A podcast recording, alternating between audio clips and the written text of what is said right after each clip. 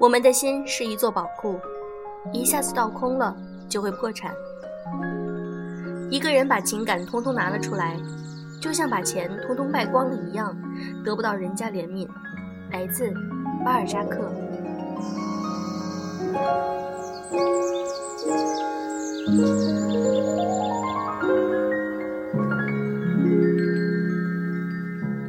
用声音触碰心灵，各位好。欢迎大家收听《优质女纸必修课》，我是小飞鱼。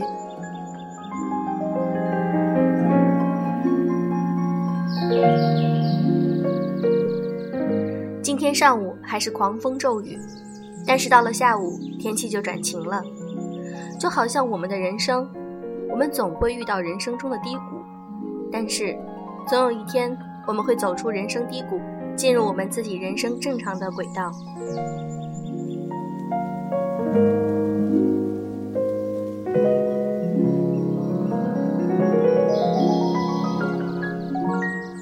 今天，我想和大家分享一篇来自于木槿山庄的文章。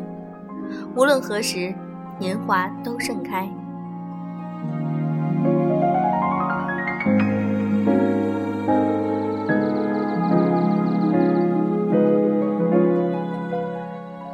不小心，Daisy 三十加了。然而，在 Daisy 的内心里，她从来都觉得自己只有三十岁。说来也很奇怪，在 Daisy 二十八岁那年，她就开始觉得自己老了。张嘴提到年龄，她必然会以此作为开场白。唉，都三十了，然后才正式开始巴拉巴拉。当时的男友一本正经纠正她说：“亲爱的，别忘了，你现在才二十八。”还有两年才三十，Daisy 一想，也是啊，吐吐舌头，却皱了眉头。为什么我总觉得自己那么老了呢？然而，就在这两年里，Daisy 完成了人生中最重要的几件事：结婚、生子，还有婚变。这短短的两年里，Daisy 像过了很多年，人生里种种的快乐和伤悲。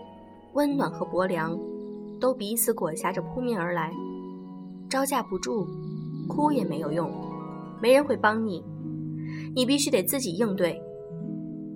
Daisy 说，她觉得在这短短两年里，她像是从一只刚出壳的小鸡，变成了一只浴火后的凤凰。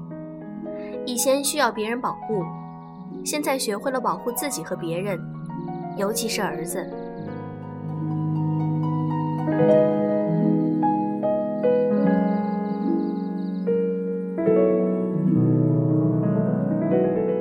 罗曼·罗兰在《米开朗基罗》里说：“世界上只有一种真正的英雄主义，那就是认清生活的真相后依然热爱生活。”三十岁后，Daisy 的心理年龄就停在了三十岁。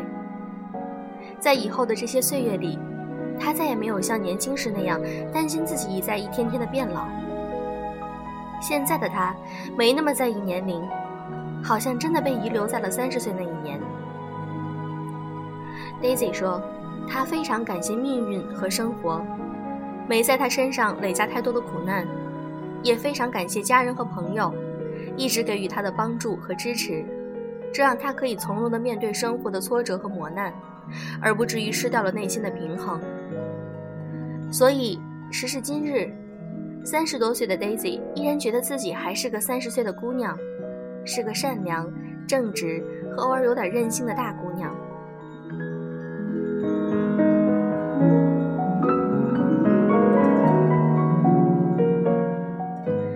依然像小孩子一样，内心柔软，爱所有生命，哪怕一只蜗牛或一条蚯蚓。他依然不擅长于应酬，不会撒谎，不会说违心的话，不会把不开心的事放心里太久。他依然笑点很低，说个笑话，大家还没笑，他就笑得讲不下去了。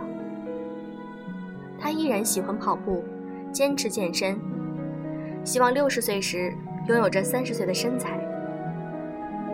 他依然喜欢看帅哥美女，依然在看到符合审美的男孩时心会多跳两拍，在朋友眼里依然是个不折不扣的颜控。他带儿子出门逛街，跟儿子边走边说笑。路人对儿子说：“一姐姐比你大几岁呀？”他就是这样的成长着，忘记了时间会怎样把一个纤细的女子雕刻成妈妈的模样。三十岁，对 Daisy 来说是个分水岭。三十岁之前，她是个忧郁的小丫头，琉璃一般，选择困难症患者，心理水井不超过两尺深。三十岁后，她是个明朗的女人，懂得加减。有舍有得，知道自己要什么，慢慢的朝着水晶转变，心像一湾深潭。在 Daisy 身上，我看到了一个女人的坚韧。生活给了她一条偏僻的荆棘满布的路，她走出了花的芬芳。我也看到了一个女人的高贵，命运赐予她磨难，她拿来把自己打磨出了亮光。无论何时。年华都盛开，只是莫辜负了这韶华。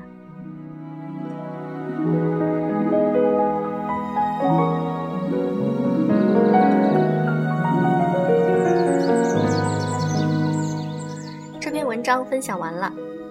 小飞鱼自己现在已经三十一岁了，但是从内心上来讲，小飞鱼一直觉得自己还是处在二十多岁的状态。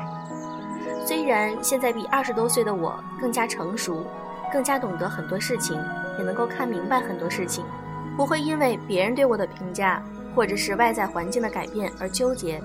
我知道自己内心是笃定的，因为我有我自己所坚持的东西，也有我自己喜欢的东西，这样就足以。所以说，三十岁对于一个女人来说，并不是一个非常重要的分水岭。在我内心，我一直觉得，不论在什么样的年纪，都有每个年龄段的精彩。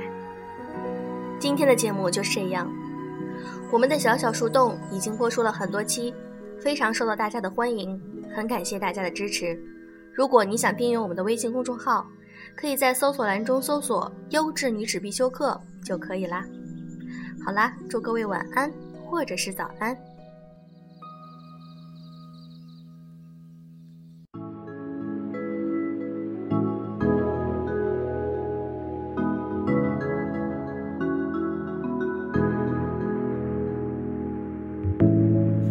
eyes, they have seen it all.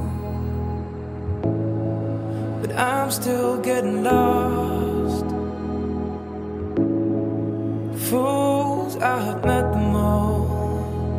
In the life I've led before. I'm looking through this broken glass, afraid of how I'll change. And I can't keep myself the same when I'm falling